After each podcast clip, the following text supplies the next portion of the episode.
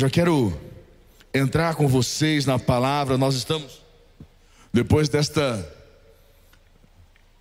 esse processo que nós vivenciamos aí, nós estamos mais dinâmicos, né? nós temos nos aprimorado, ser mais práticos nos nossos cultos. E eu quero entrar com você numa palavra, eu quero ser um pouquinho prático hoje. Eu, normalmente a gente sempre traz um, um conteúdo muito voltado a um estudo bíblico, mas eu quero trazer algo que está no meu coração desde ontem, na verdade, desde essa semana que a Priscila disse que eu estaria nesta função hoje, nessa responsabilidade, ministrar no domingo com vocês. Eu busquei algo mais prático do nosso dia a dia, e eu entendo que existem coisas nas nossas vidas que nós não podemos esquecer, né, Zezé? Existem certos é, valores, princípios, conceitos que nós temos que tomar certos cuidados. Por que, que eu digo isso para você? Você sabe que princípios, valores, conceitos protegem e guardam nossas vidas, a sua vida. Se você basear sua vida, suas práticas, tudo que você faz nesses princípios, quando vier, quando te sobrevir algo mal, algo errado, você vai falar: opa, peraí, não vou fazer isso não. Porque pelos meus princípios, pelos meus valores, pelos meus conceitos, eu preciso agir assim. Isso te guarda, te protege. E só que, ao mesmo tempo, você pega uma pessoa que trabalha na construção civil, ou uma pessoa que anda de moto, ou uma pessoa que atua em algum setor, é, seja ele qual for, normalmente os acidentes, você vai fazer um estudo olhar, os acidentes eles acontecem com as pessoas que normalmente dominam aquilo que se acidentaram pelo qual se acidentaram.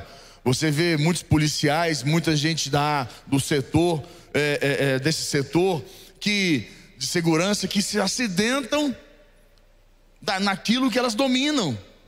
A construção civil, você vê muitos acidentes. Uma pessoa que domina uma ferramenta, ela se acidenta. E, e por aí em diante, pessoas que trabalham em salão, que se cortam. Então, muitos acidentes acontecem com pessoas, gente que anda de moto. Já vi quantas pessoas que andam de moto que se acidentaram, mas ele dominava bem, andava anos de moto, um dia cai, do nada, não tomou nenhuma fechada, não aconteceu nada, caiu, aconteceu um acidente. Então, normalmente muitos acidentes acontecem com pessoas, você vai ver o histórico, jogando futebol, não, eu domino bem, não, eu tenho um bom, um bom controle, você acidenta. Os meus acidentes que aconteceu, rompi o ombro. Foi até o doutor Juliano que botou no lugar de volta aqui, arrumou. Na época, quando. É, você lembra, né? Eu acidentei, eu rompi o ombro treinando com um amigo. Treinando, aconteceu um acidente. Do nada. Uma situação assim, não tinha como acontecer aquilo. O Juliano que botou de volta. Meu ombro no lugar, na verdade, meu peito, né, gente? Meu peito estava aqui, meu peito fez assim, ó. Caiu, ficou igual o peito da minha avó. Foi, foi eu falei, ué, Juliano, esse negócio não tá muito certo, não. Tá foi complicado aqui. Ele foi consertou, puxou de, puxou de volta, arrumou aqui, botou uns pinos aqui, uns pinos ali. São acidentes que acontecem. Quando eu quebrei o pé, foi o Juliano que arrumou também. Eu estava treinando, soltei um rapaz lá, falei, ó, não vou te jogar aqui. O cara soltou, me puxou para trás, quebrou meu pé em dois lugares. Acontecem os acidentes, a maioria deles acontecem com pessoas que estão que dominam aquela prática. Por quê? Porque a gente coloca no automático, a gente começa a viver no automático, de maneira automática. Se eu te perguntar uma coisa, quem é a pessoa que está em primeiro lugar da sua vida? Você vai falar o que para mim? Deus. É óbvio que é Deus. Deus está em primeiro lugar da minha vida. Mas no seu dia a dia, isso está no automático. Se você começar a observar, você vê que muitas coisas que você faz, Deus não está em primeiro lugar da sua vida. Por isso, algum dos motivos de você não estar avançando como você queria, no seu casamento, com seus filhos. Então, são questões que nós temos que tomar certos cuidados. Por isso, eu coloquei aqui é, conceitos que podemos, não podemos esquecer. Anote isso: conceitos, valores não podemos esquecer. Primeiro deles, primeiro deles, anote. Coloque Deus em primeiro lugar da sua vida. Não permita que no dia a dia da sua vida Deus esteja no automático, simplesmente de falar. A, a palavra de Deus diz que é, em alguns momentos ela fala assim: que a, a, a, seus lábios me adoram, mas o seu coração está longe de mim. Os teus lábios me adoram. Sabe aquelas pessoas que falam, pessoas que expressam, põem para fora, mas, os, mas o coração está longe? A verdade é essa. Nós, to, nós temos que tomar certos cuidados. Não é à toa que nós nos assistentamos com Deus, quer dizer, nós falhamos, erramos, porque nós achamos que estamos bem. E na verdade nós estamos distantes de Deus, muitas vezes. Eu estava Estou montando até uma palavra sobre isso, porque eu entendi que não é o quanto Deus está comigo. Eu tenho entendido que não é a quantidade de, de da, da, da, do comprometimento, da aliança de Deus comigo. Não é o quanto Deus está comigo, é o quanto eu estou com Deus. Mateus 6,33 é um versículo clássico. Vamos começar? Põe para mim. Quando eu cantar aqui, vocês já podem colocando aí em cima. Mateus 6,33 ele diz para nós aqui: buscai, pois, em primeiro lugar. Está em segundo? Está em terceiro? Está em quarto? Está em quê? Primeiro lugar, o seu reino e a sua justiça, e todas as coisas vos serão acrescentadas. Agora, como é que nós podemos provar? Qual é a forma que nós temos de demonstrar que nós buscamos Deus em primeiro lugar nas nossas vidas? Qual é a maneira de eu expressar que Deus está em primeiro lugar da minha vida? Mateus 22, 37. Mateus 22, 37. Respondeu-lhes Jesus: Amarás o Senhor, o teu Deus, de todo o teu coração, de toda a tua alma, de todo o teu entendimento. Olha o que ele fala para nós aqui: amarás o Senhor, quer dizer, de todo o teu coração, quer dizer, todos os teus desejos, todas as tuas vontades toda a tua alma, quer dizer, de todos os teus pensamentos, de todo o teu, tudo que é, é, você possa imaginar ou sentir. Ele fala de todo o teu entendimento, toda a tua compreensão. Tudo que você possa amar, amarás o Senhor teu Deus. É interessante, eu digo isso para você porque eu entendo que há pessoas que desejam conhecer a Deus, porém estão, não estão dispostas a seguir a Deus como deveriam. Isso não é uma tarefa de fácil, eu, eu, sei que não é fácil, apesar que muitos pensam, não, amar a Deus, eu sirvo a Deus, quem está em primeiro lugar na minha vida é Deus, mas muitas das vezes não. Nós negligenciamos, nós falhamos, nós colocamos Deus em primeiro lugar naquilo que nós precisamos dele, normalmente.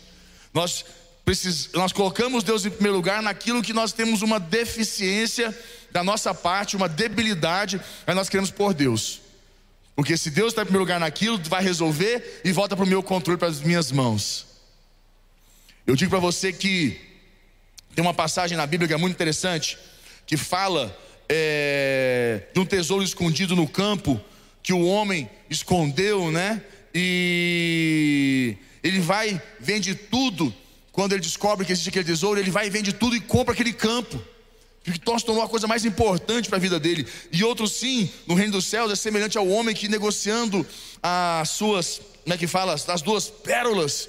Ele mostra que aquele homem eh, entende que aquelas pérolas de grande valor, ele vende tudo que tem para comprar aquelas duas pérolas.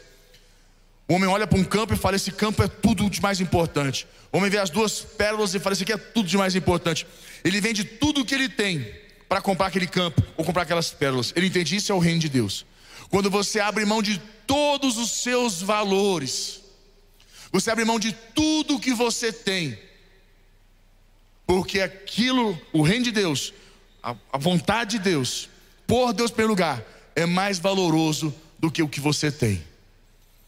Então aprenda isso, aprenda mais uma vez. Coloque Deus em primeiro lugar na sua vida. Avalie a tua vida, teu interior. Segundo ponto, anote isso. Segundo ponto. Anote. Não confie, não permita confiar no teu coração. Nós vamos passando o tempo, nós vamos aprendendo a dominar um pouco as coisas, vamos ficando, ficando mais confiantes, e com o passar do tempo a gente passa a achar que a gente é, auto autossustentável, né? autossuficiente. Não, não, comigo isso não vai acontecer. Não, comigo isso não tem perigo. Não, eu, eu, eu, eu, eu dou conta. Não, eu, eu sei. Não, porque eu já estou velho nesse negócio. Não, comigo não vai acontecer isso não. E a gente acaba vacilando no nosso coração. A gente acaba, infelizmente, permitindo que o nosso coração se engane. E Provérbios 4, 23, que é o Provérbios, provérbio claro, clássico disso, põe para mim para que a gente possa ler um pouquinho, Provérbios 4, 23, ele fala assim: olha só, sobre tudo que se deve guardar, guarda o coração, porque dele procedem o que? Quando ele está dizendo aqui para nós sobre tudo que se deve guardar, o que é guardar? Proteger, colocar em fortaleza, pôr debaixo de uma de um de uma de uma de um lugar seguro, não permitir que nada acesse, ninguém acesse, em hipótese alguma, escondido, algo que ninguém tenha nenhuma possibilidade de tocar. Ele fala: guardar é isso, guarda de um jeito que ninguém nem possa saber como acessar, como chegar lá. Como muito, por que ele fala isso? Porque na época, até então, muitos reis tinham tesouros, eles iam com um grupo, deixa o versículo para mim, eles iam com um grupo para guardar um tesouro e escondiam tesouros. Os próprios, é, as, as próprias pirâmides no Egito foram feitas assim. A entrada verdadeira, aonde acessa o tesouro do faraó, ninguém sabia, só ele. Só ele sabia. No entanto, que os ladrões iam atrás desses tesouros, acessavam a porta do da pirâmide e não conseguiam chegar lá, porque aquela era falsa. E muitos reis tinham tesouros escondidos, para que se ele fosse pego numa batalha, ninguém entrasse em qualquer cômodo da, do palácio e acessasse o tesouro dele. Eles escondiam em um lugar, levavam oficiais, umas pessoas com ele. Lá eles matavam todo mundo que, que tinha conhecimento de onde era. E o rei voltava sozinho, com, só ele tinha acesso ao tesouro. Para que ninguém pudesse, é, para um momento perigoso, um momento de, importante, só ele saber. Então a mesma coisa, guarda, porque só você pode ter acesso ao seu coração, só Deus pode ter acesso. Ele guarda o coração, porque dele procedem o que? As fontes. Se não é a coisa mais importante, as nossas fontes, aquilo que nos alimenta, que nos sustenta, aquilo que traz vida para dentro de nós. Então guarda o teu coração. Como eu falei, nós temos que aprender a guardar. E quando a Bíblia diz para nós que o coração é enganoso, abra comigo, olha, mais um, pode para mim. Jeremias 17, 9. Olha lá enganoso. Sabe o que é a palavra enganoso? Você vai ler no original, fala enganoso, traiçoeiro. Vocês estão botando fumaça aqui, gente, em mim. Enganoso, traiçoeiro, é, é, é, é, perigoso. É o coração, mais do que todas as coisas, e desesperadamente corrupto. Olha, quer dizer, ele se corrompe o coração do homem, quando ele observa uma vantagem, algo que possa, é, na, na, aos olhos do, do, homem, ele acha que é melhor, ele abre mão daquilo que ele está vivendo, para viver aquilo que ele acha que é melhor e que não é. Ele é corrupto, quem o conhecerá? Aí no versículo 10 vem a pancada, né? Eu, o Senhor, esquadrinho o coração, eu provo os pensamentos e isto para dar a cada um segundo o seu proceder, segundo os frutos das suas ações. Quem prova os corações? Deus prova os corações. É interessante porque Deus prova o coração do homem, com o intuito que o homem venha se conhecer e tomar esses cuidados. Qual o cuidado? Guardar o seu coração. Então são princípios que nós temos que tomar cuidado, são valores, que ao passar dos anos, nós vamos achando que nós dominamos. E são esses próprios valores que nós até então achamos que dominamos, que nos fazem cair, pecar e lascar tudo. Desculpa a expressão. Terceiro ponto, põe para mim. Terceiro ponto. Terceiro ponto, anote aí. Aprenda. Então, primeiro ponto, nós temos, que, nós temos que pôr Deus em primeiro lugar nas nossas vidas, amar Deus com todo o teu coração, todo o teu entendimento, certo? Com todas as tuas forças, todo o teu esforço, com toda a tua dedicação. Segundo ponto, que nós temos que tomar, esses, é, nos proteger, nos guardar, que é o segundo ponto, não confiar no coração, que ele é enganoso, ele é corrupto, ele é perigoso, traiçoeiro, bandido, mal, o coração do homem é mal, mal com a gente, e o maior prejudicado somos nós. Não é o reino de Deus, não é a igreja, mas nós. O nosso coração prejudica a nós mesmos. E o terceiro ponto, anote isso, que nós devemos que estar é, guardando, nos lembrando, relembrando. Aprenda a clamar a Deus. Aprenda a clamar a Deus, a, invocar o nome do Senhor. Você lembra do povo no Egito? O povo estava no Egito, 400 anos de escravidão. Imagina 400 anos de escravidão, e naquela época o povo já morria cedo. Então você imagina o quanto aquele povo morreu, quantos morreram, sem nenhuma perspectiva de esperança na vida, só desgraça, só sofrimento. Eles morriam com 37, 40 anos, 40 e poucos anos, já morriam de tanto sofrimento, tanta dor. Já estavam morrendo. E 400 anos debaixo disso. Imagina quantas gerações ficaram ali enterradas, debaixo de dor, de, de, de, de, de ódio, de raiva, de ira, de opressão. Mas aí vem uns malucos e começam a clamar a palavra de Deus diz que eles clamaram ao Senhor. Olha só o que ele fala aqui. Põe para mim, é, é, Êxodo 3, 7. Olha lá. Disse ainda o Senhor: Certamente vi a aflição do meu povo que está no Egito, e ouvi o seu clamor. Deus viu a aflição deles por causa do clamor deles. Olha lá. E eu vi o seu clamor por causa dos seus exatores, opressores, melhor dizendo. Conheço-lhe o sofrimento Conheço-lhe o sofrimento. Quer dizer, eu conheço. A palavra de Deus ouviu o seu clamor. Deus ouviu o clamor do povo. Você tem que entender e lembrar que Deus existe uma coisa chamada oração. Nós oramos. A oração é quando você conecta com Deus, se fortalece, faz uma oração. Mas existe o clamor. O clamor está totalmente acima das condições da oração. O clamor é quando você se põe diante de Deus como se Ele fosse a única e só Ele, somente Ele, solução da sua vida. A oração é quando nós estamos ali, sabe, mantendo uma conexão, uma vida diária de é, intimidade com Deus. Mas o clamor é quando você está se rasgando, é quando você está, você está se expressando, você está pondo diante de Deus como se, falando, falando assim: Deus, tudo que eu tenho, tudo que eu sou, tudo que eu puder ter ou existir na minha vida é seu agora. O que o Senhor pedir para mim, eu ponho no altar. O que, que eu tenho na minha vida, quais são os luxos, quais são, o que, que eu posso ter, o que, que pode existir na minha vida, que ainda não está nas tuas mãos, hoje eu ponho nas tuas mãos. A oração você não faz isso, a oração você está buscando em Deus força. No clamor você está colocando diante de Deus aquilo que falta para Deus intervir na sua história, na sua vida.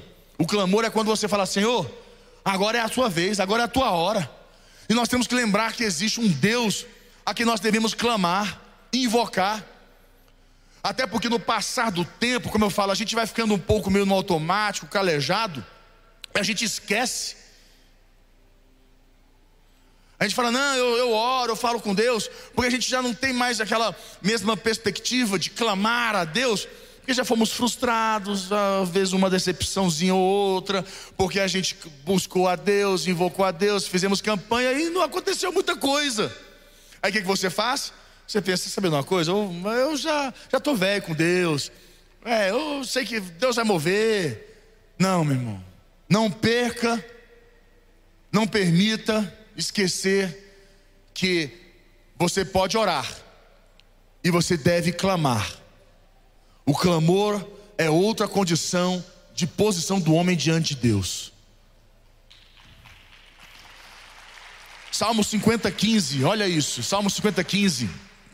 Vamos pôr, Salmo 50, 15. Invoca-me no dia da angústia, e eu te livrarei, e tu me glorificarás. Eu, esse versículo, Salmos tem vários, eu peguei só dois, porque eu falei, vou, vou de 50 em Salmos, eu falei, vou ficar só com dois porque esse aqui eu gosto, porque ele fala: invoca-me, Deus falando para você, me invoca, me invoca que você vai ver.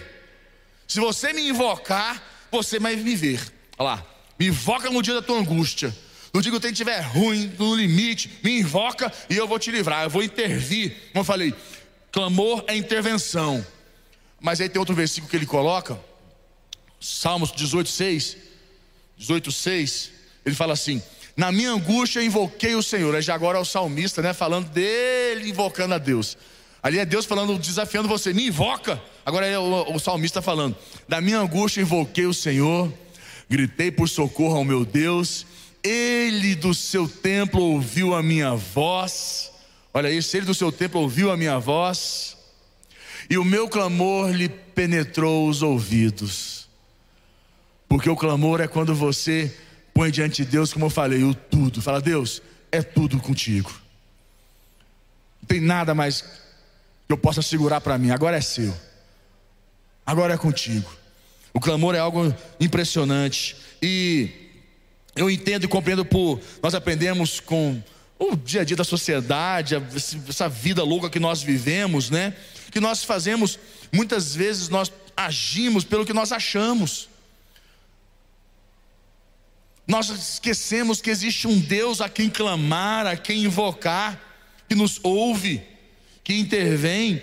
Muitas vezes nós lidamos com situações no casamento, lidamos com situações na vida profissional ou com nós mesmos, pelo que nós achamos que é certo, o que nós achamos que é melhor. Esquecemos que existe um Deus que nos direciona. Na palavra de Deus diz em Provérbios que muitos planos no coração do homem, é, o homem pode fazer muitos planos, e Deus ainda fala assim no versículo abaixo: Ele pesa o espírito. Deus pesa o espírito. O que é isso? Que o espírito de Deus fala com o meu espírito, me incomoda. Se eu estiver indo por um caminho errado, o espírito de Deus incomoda o meu espírito. Deus pesa o espírito para que o homem não possa andar por caminhos errados. Se eu tenho um Deus que me instrui, que me direciona, por que, que eu vou ficar lidando, guiando minha vida pelo que eu acho? Pelo que eu acho melhor, acho que é o certo. Jeremias 29, 12. Olha lá. Então me invocareis, passareis a orar a mim e eu vos ouvirei. Aqui ele chama dois momentos, né? Me invocareis e, me, e passareis a orar. Porque você invoca o Senhor, você clama a Ele e você ora para você ficar firme e continuar firme com Ele. Aí ele fala 13 e ele fecha, a gente vai para o próximo. Buscar-me-eis e me achareis quando me buscardes de todo o vosso coração. O que é buscar de todo o coração? É quando o teu coração não tem mais é, exigências. Sabe um coração exigente? Sabe pessoas que têm exigências? Ah, se Deus, se for assim, aí eu faço aquilo. Não, se for desse jeito, ah, é porque sabe o que acontece? Não, se Deus fizer, aí, eu, aí tá bom. As pessoas têm exigências para ir diante de Deus. E nós temos que entender que nós não podemos ter exigências com Deus. Quarto ponto, anote, tá, são cinco pontos. Quarto ponto, alimente-se o quarto ponto que nós não podemos esquecer nas nossas vidas: alimente-se do que vem de Deus. Nós temos que nos alimentar do que vem de Deus. Porque normalmente nós alimentamos muitas pessoas. O que eu conheço de gente que está lendo livro, já leu tantos livros neste ano, mas não leu um livro da Bíblia, não leu uma carta do Novo Testamento, mas já leu sete, oito livros, dois livros por mês, eu estou comendo livro, eu estou engolindo livro, conhecimento, mas o alimento mais importante da sua vida você não está tá comendo. O alimento que mais irá te sustentar e te socorrer no dia das tuas aflições, da tua angústia, tu não está alimento, se alimentando. E uma coisa é você se alimentar de conteúdo que vai te enriquecer na sua burrice. Desculpa a expressão. Mas o que vai te alimentar na hora da tua pressão que vai te fazer forte, não, faz, não fazer com que teus joelhos se dobrem diante das circunstâncias, fazer com que as tuas mãos fiquem firmes para você dominar aquilo que está querendo te controlar, te destruir, é Deus, a palavra dele, e não esses livrinhos que você está lendo aí que você achando que é alguma coisa. Não estou dizendo que você não possa ler, ao contrário, leia. Temos que ler conteúdos e vários conteúdos, mas não podemos esquecer que o conteúdo mais importante para as nossas vidas é a palavra de Deus. Mateus 4,4 Jesus, porém, respondeu: Está escrito não só de pão viverá o homem, não só desses livrinhos aí que você está lendo aí, alta ajuda e sei lá quantos mais que você lê, de conhecimento, sei quem, da, da fulano de tal, ciclano, não só de pão viverá o homem, mas da toda palavra que procede, de onde? De onde? Da boca de Deus. E onde é a boca de Deus? Se não é o que? A Bíblia. Mateus 5, 6. Bem-aventurados os que têm fome e sede de, porque serão. O que é fome e sede de justiça? Aí tem gente que pensa assim: não, fome e sede de justiça. É aquela pessoa, é, como ele fala, bem feliz, que tem fome e sede de justiça, é aquela pessoa que tem fome e sede de, é, é, é, de fazer justiça, não. Fome e sede da vontade de Deus. Justiça aqui a palavra justiça é vontade de, das coisas de Deus, de ser aprovado por Deus. E ele fala fome e sede, porque aquela pessoa que o quê? Que busca, aonde você vai descobrir Deus? A vontade dele para sua vida se não é na palavra dele. Por isso que eu digo para você, a, se alimente das coisas de Deus, da palavra de Deus. Tem que ler Bíblia. Crente lê Bíblia, homem de Deus lê Bíblia, cristãos leem Bíblia. Se até o diabo lê a Bíblia, tu não vai ler Bíblia, meu irmão. Porque o diabo precisa conhecer bem as brechas que ele, que ele tem que, que ele possa ter para lidar com você. Por isso que ele lê, sabe, de, de core salteado. Mas você sabe, porque é o seu alimento, é o seu pão diário, que te alimenta, te sustenta, não é? É Ele quando vem a batalha, quando vem as lutas, os teus joelhos não se dobram, porque a palavra de Deus sustenta você todos os dias. Amém, igreja? Quinto ponto, eu fecho com vocês aqui, que nós não podemos esquecer em momento algum, hipótese alguma das nossas vidas. Quinto ponto, ele fala: resista ao mal. Resistir ao mal. Esse é um ponto que nós não podemos é, é nos esquecer. Resistir ao mal. Tiago 1, 12 e 13. Olha só. Bem-aventurado o homem que suporta, que resiste, que, que luta bravamente, com perseverança, aprovação. Porque depois de ter sido aprovado, receberá a coroa da vida, a qual o Senhor prometeu aos que o amam. 13.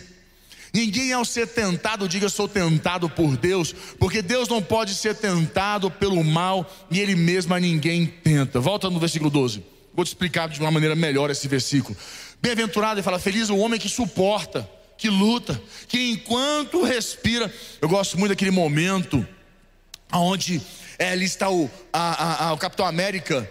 Quando ele está ali no Capitão América no 1, lá em casa o Gabriel está revendo todos os filmes, eu estou revendo com ele todos os filmes de novo. O Gabriel, ele assiste quatro, cinco vezes o mesmo filme e eu estou lá junto com ele. A gente assistiu o Capitão América, eu gosto muito daquele momento que ele é, no, no, no 1, que ele é franzininho, franguinho, né? Bem magrinho.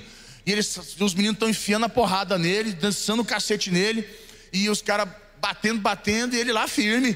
E os caras você, né, esperando ele desistir. Ele falou: Olha, eu passo o dia inteiro aqui com vocês, mas eu não desisto. E os caras sentando o pau nele. E essa característica dele está no 1, ele repete no 2, ele repete no 3 que quando ele se encontra lá naquele, na, guerra, na guerra final lá, que ele se encontra com ele mesmo. Eu assisti essa semana, gente, porque eu estou afiado aqui, entendeu? Ele, ele se encontra com ele mesmo no 3, lá quando eles voltam no futuro, no passado.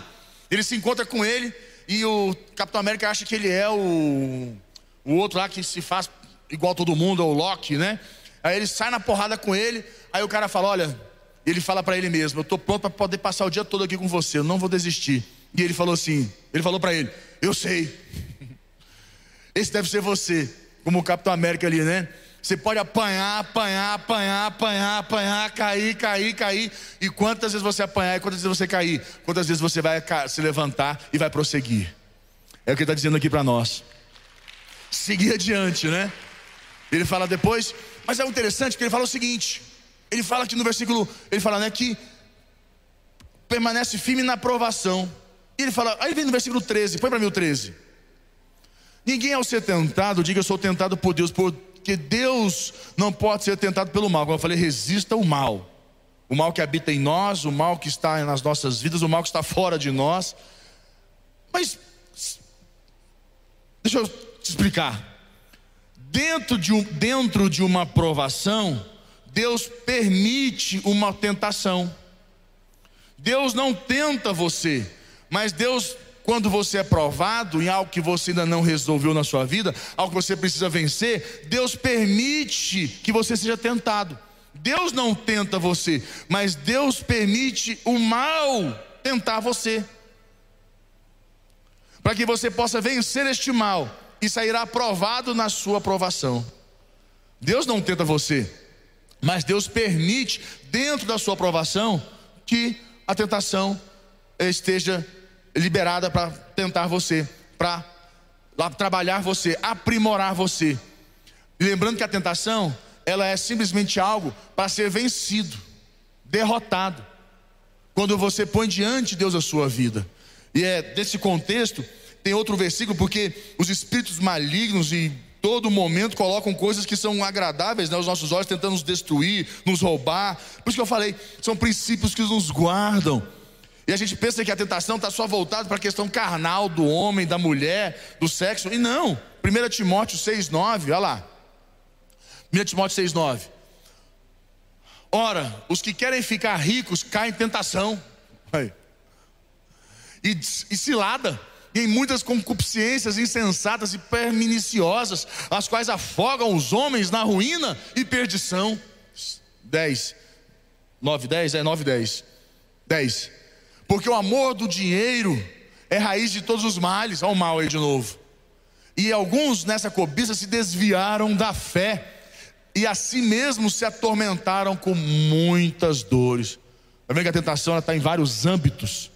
O que é a tentação se não é um mal? Tentar a ação. Que ação? A ação do mal que ainda não foi vencida dentro de nós. Tentar ação, tentar a sua ação. A ação do mal que ainda existe de nós. Por quê? Porque nós ainda não apuramos nosso caráter 100% em Cristo. E Deus permite isso para a gente apurar para a gente evoluir, para a gente crescer, amadurecer. Porque o que Deus tem para nós, como ele diz lá, depois de ter provado e aprovado, nos dará o que? A coroa da vida. É o prêmio, a conquista. Tem algo tão grande esperando você, mas os olhos do homem ficam presos a um negócio tão pequenininho, tão insignificante. Infelizmente. Nós temos que aprender a vencer o mal. E ver uma coisa que o homem não venceu? Muitas vezes você fala: por que, que Deus estabeleceu o dízimo na vida do homem? Por que o dízimo? Por que ofertar? Por que dizimar? Para que você possa não permitir que esse mal financeiro teu coração e fala: Não, meu dinheiro, ah, isso é coisa do. Ah, o dinheiro, porque o dinheiro é um senhor. A Bíblia diz que não se pode agradar a dois senhores, a Deus e a mamon, ao dinheiro. Dinheiro é senhor. Olha o peso que o dinheiro tem. O dinheiro é um senhor. Jesus é Senhor e o dinheiro é Senhor. Mas quando eu pego o meu dinheiro e ponho no altar meu dízimo, eu deixo que eu, eu, eu, eu tiro da mão do, de mamão o controle. Ele não é mais Senhor da minha vida. Eu coloco o senhorio de Jesus sobre a minha vida, sobre as minhas finanças. O dízimo é trazer o senhorio de Jesus e tirar o senhorio de mamon, porque o dinheiro é de mamon. Se Deus fosse dono do dinheiro, Deus era muito pobre, meu irmão. A Bíblia diz que Deus é dono do ouro e da prata. O que é ouro e prata? Da glória e da redenção. O ouro representa a glória de Deus, a prata a redenção de Deus. Deus é dono do ouro e da prata. Deus é dono do dinheiro. O dinheiro é muito pobre. Quem é dono do dinheiro é Satanás. E como é que eu certifico meu dinheiro? Quando eu ponho meus 10% no altar, meu dízimo, puf. Ali eu estou falando: olha, o dinheiro não me tenta, não me rouba, não me põe em destruição, em desgraça em dores, porque eu tenho um Senhor que está sobre ele, que me traz vida, transformação, guarda a minha vida, minha casa, minha família, tudo que eu tenho. Feche teus olhos, sua cabeça, vamos orar. Quero fechar com você. Pai, nós colocamos nossas vidas mais uma vez diante do Senhor. Toda a igreja, feche seus olhos. Você que está em casa comigo agora, não, não, não saia, não desconecte. É importante agora você receber essa oração. Põe a mão no teu coração mais uma vez, igreja. Quero que o Dilson, aquela canção, porque dele, por ele, para ele são todas as coisas. Eu quero que você declare isso, porque dele, por ele, para ele, só na voz do teclado mesmo. Eu quero que você fale isso. Ainda mais na voz do Edilson, parece que fica mais bonita ainda essa música. É contigo, neguinho. Eu quero que você declare isso. Você é de casa, você que está comigo aqui, declare isso, ou receba essa canção no teu coração. Porque Deus Livre,